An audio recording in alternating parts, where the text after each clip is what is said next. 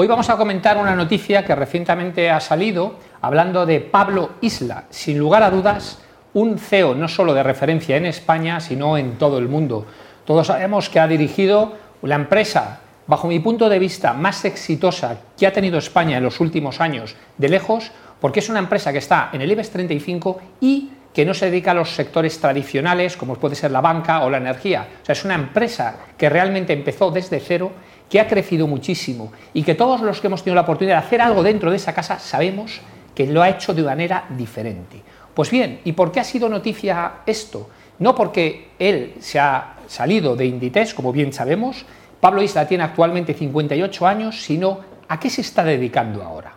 ¿Qué pensáis? Cualquier persona diría, bueno, él ha sido director general de una de las compañías más importantes del mundo, probablemente ahora lo que quiera ser es director general en otra gran compañía. Pues no. Curiosamente, lo que ha hecho y la noticia habla de que ahora ocupa ocho cargos distintos. ¿Y qué significa esto?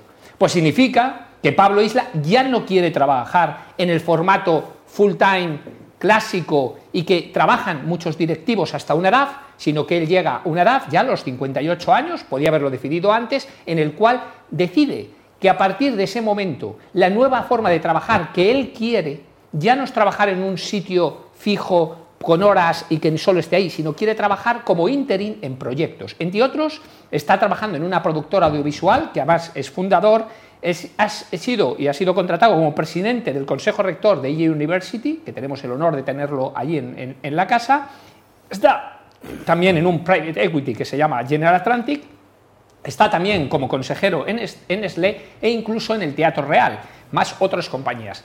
¿Por qué esto es importante y relevante? Porque una figura como él, que sin duda una referencia de gran directivo, para mí uno de los mejores directivos que hay en España, ha decidido, en lugar de trabajar de una forma eh, fija, ha decidido meterse en el mundo del interim, en el mundo de proyectos, trabajar en distintos organismos y aportar su conocimiento y valor.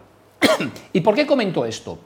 Porque muchas veces cuando la palabra, la gente habla del concepto del interim, tiene un concepto equivocado.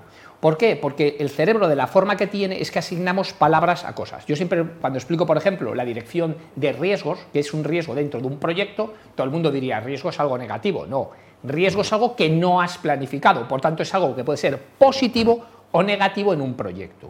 ¿Y por qué pongo este ejemplo? Porque la palabra interim manager muchas veces la gente asocia a un tipo de directivo que ya lo único que le queda es trabajar de esta manera. Pues no.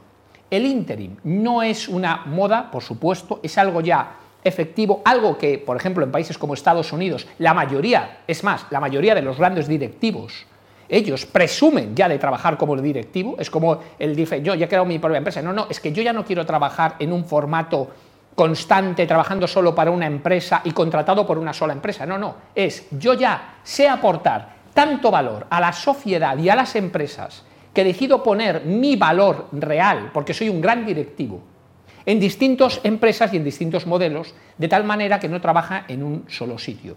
Y esto es un gran ejemplo de sin duda el mejor CEO en España, que decide ya que su carrera profesional, a partir de ahora, no va a ser a trabajar ya en un solo sitio, con un contrato permanente y con unas horas, sino decide trabajar como van a trabajar y como trabajan actualmente los mejores directivos en el siglo XXI, que ya deciden aportar valor a diferentes empresas en distintos modelos en un concepto como interim, que como sabéis que es un trabajo, un contrato mercantil que no está ligado a un contrato permanente por horas y con un salario fijo, aunque tenga una parte variable.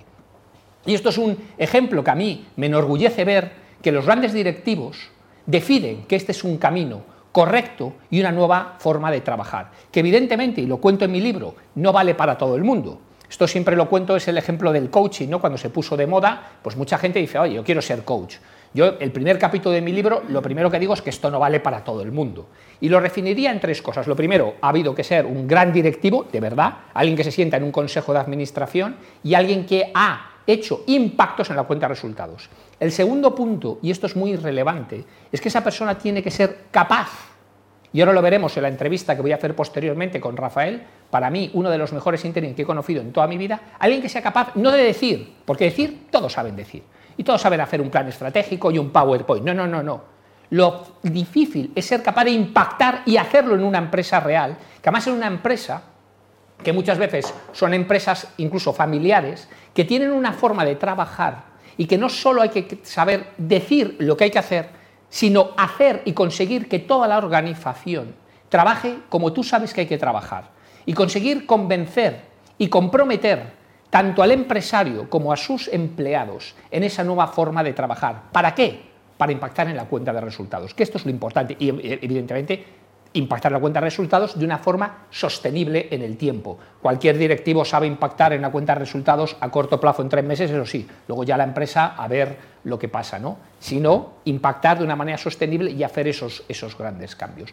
Entonces, quiero quedar como resumen y como buen ejemplo que el interim management no es algo circunstancial, es algo muy importante. En muchísimos países es una forma de trabajar ya muy evidente. La mayoría de los grandes directivos en Estados Unidos son freelance, ellos trabajan por proyectos en proyectos y trabajan de esta nueva forma y es más, no es una forma sino eh, nueva, sino la forma en la que los grandes directivos quieren trabajar.